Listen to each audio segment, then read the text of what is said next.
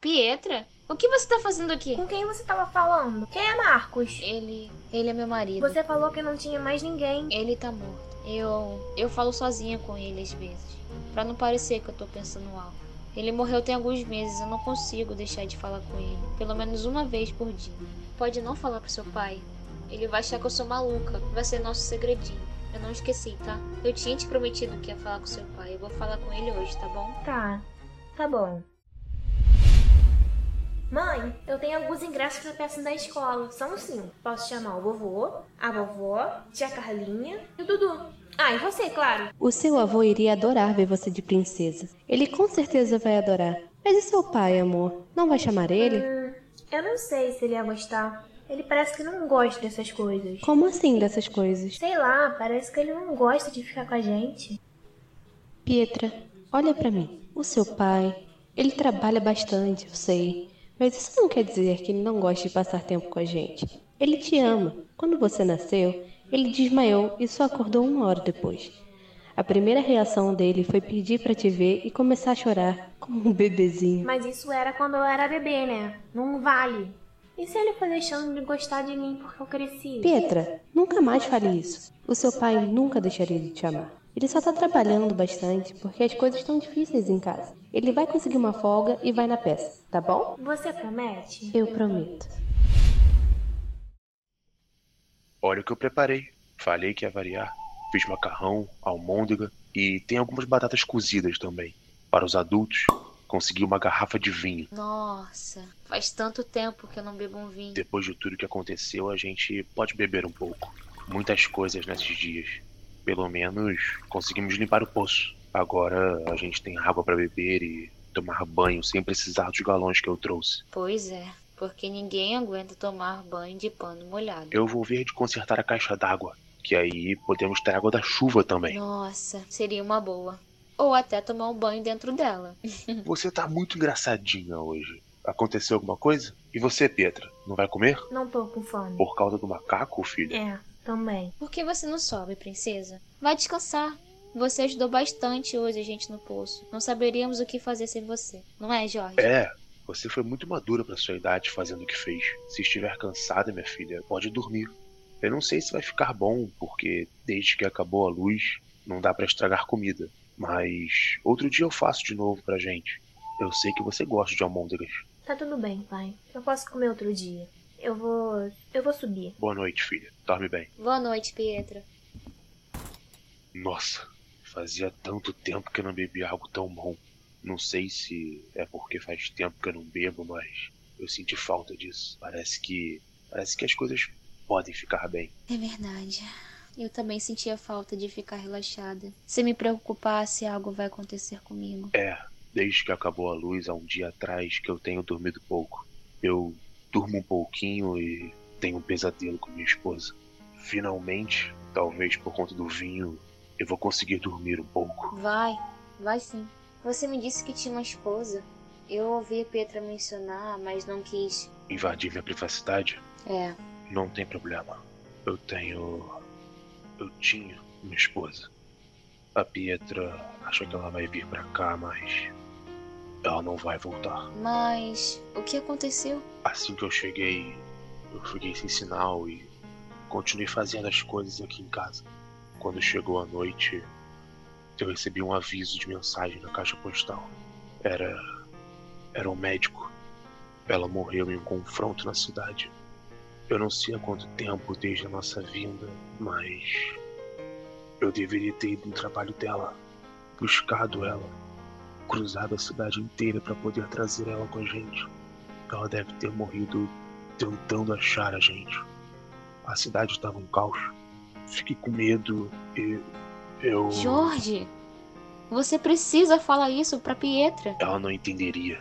Ela ficaria com medo. Ela me culparia. A sua filha não é desse jeito, Jorge.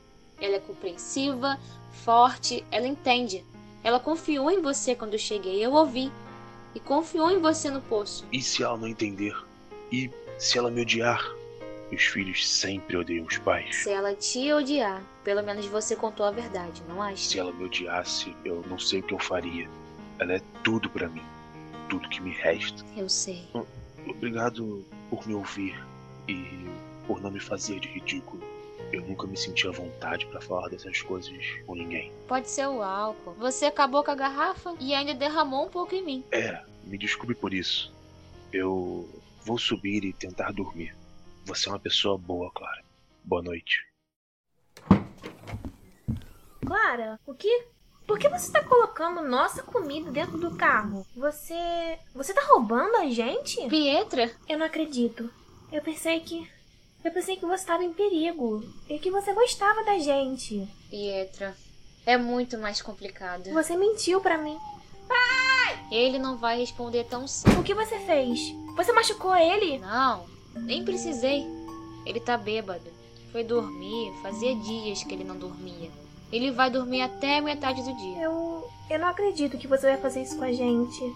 A gente te deixou entrar. Eu falei pro meu pai te deixar entrar. Por que você tá fazendo isso? Eu tenho um filho, Pietra.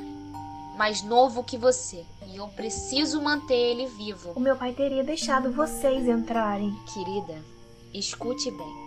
Ele só me deixou entrar porque você pediu. Porque ele não queria ser um monstro para você. É só isso com que ele se preocupa. Que você não o odeie. Por que você acha que vocês estão sem luz? No meio do nada da Serra do Rio de Janeiro? Como assim? Ele disse que a gente. Ele disse? Ah, é claro que ele disse. Pietra, o mundo está uma merda. Essa é a realidade. A cidade está pegando fogo. Seu pai te tirou de lá para você não ver ela queimar. É mentira. Olha, querida, sinceramente eu não me importo. Mas ele tá mentindo para você. Desde que chegaram. Ele me pediu para não falar nada e eu fiz. Mas você não é boba. Você sabe. Você achou que ele queria ficar com você, passar um tempo juntos? Provavelmente foi isso que ele disse, não foi? Não, não. É mentira. Tudo bem, Pietra. Eu nem queria que você estivesse aqui. Você não merece isso. Eu deixei algumas coisas na sua mochila, água, comida e eu vou te dar um conselho, tá bom? Para você não ser mais enganada. Não confie em ninguém. Eu te odeio. Você mentiu para mim. Mentiu para mim. Eu vou embora. Pietra, se você quer saber o que aconteceu com sua mãe, fica na caixa postal, no telefone dele. Ele deixou em cima da mesa de jantar. Boa sorte. Senhor Jorge, eu vi que você ligou para esse número mais cedo e que você é o marido da Érica, certo? A sua esposa chegou no hospital hoje à tarde, vítima de um confronto entre a polícia e a ruaceira. Você mentiu para mim. Você mentiu para mim desde Ei, que eu Para cheguei. com isso! Por que você tá me batendo? Eu menti? Como assim? A Clara pegou tudo. Pegou toda a nossa comida, nossa água, O tudo. quê? Como assim? Calma, Antes dela roubar a gente, ela me contou tudo. Falou que o mundo tá acabando. Pietra, calma. Eu posso Eu não quero te ouvir. Você mentiu pra mim. Eu achei que você me amasse, mas quem ama não mente. Eu pensei que você quisesse ficar comigo, mas você só queria me tirar da cidade. Pietra, se acalma. Você não entende. Por que você tá colocando sua roupa na mochila? Calma. Eu vou te explicar. Eu só estava tentando te proteger. Por isso eu saí da cidade. Eu não Você queria. só se importa com você mesmo. Você mentiu pra mim. Você falou que a mamãe iria vir. Você não me disse que ela tinha morrido. Pietra, eu não te falei porque. Porque eu te amo. Você me pediu pra eu confiar em você desde que a gente chegou. Mas desde que chegamos, você tem mentido pra mim. Eu te odeio! Pietra, espera! Onde você tá indo? Me espera! Eu. Pietra, não vai embora. Por favor. Pietra!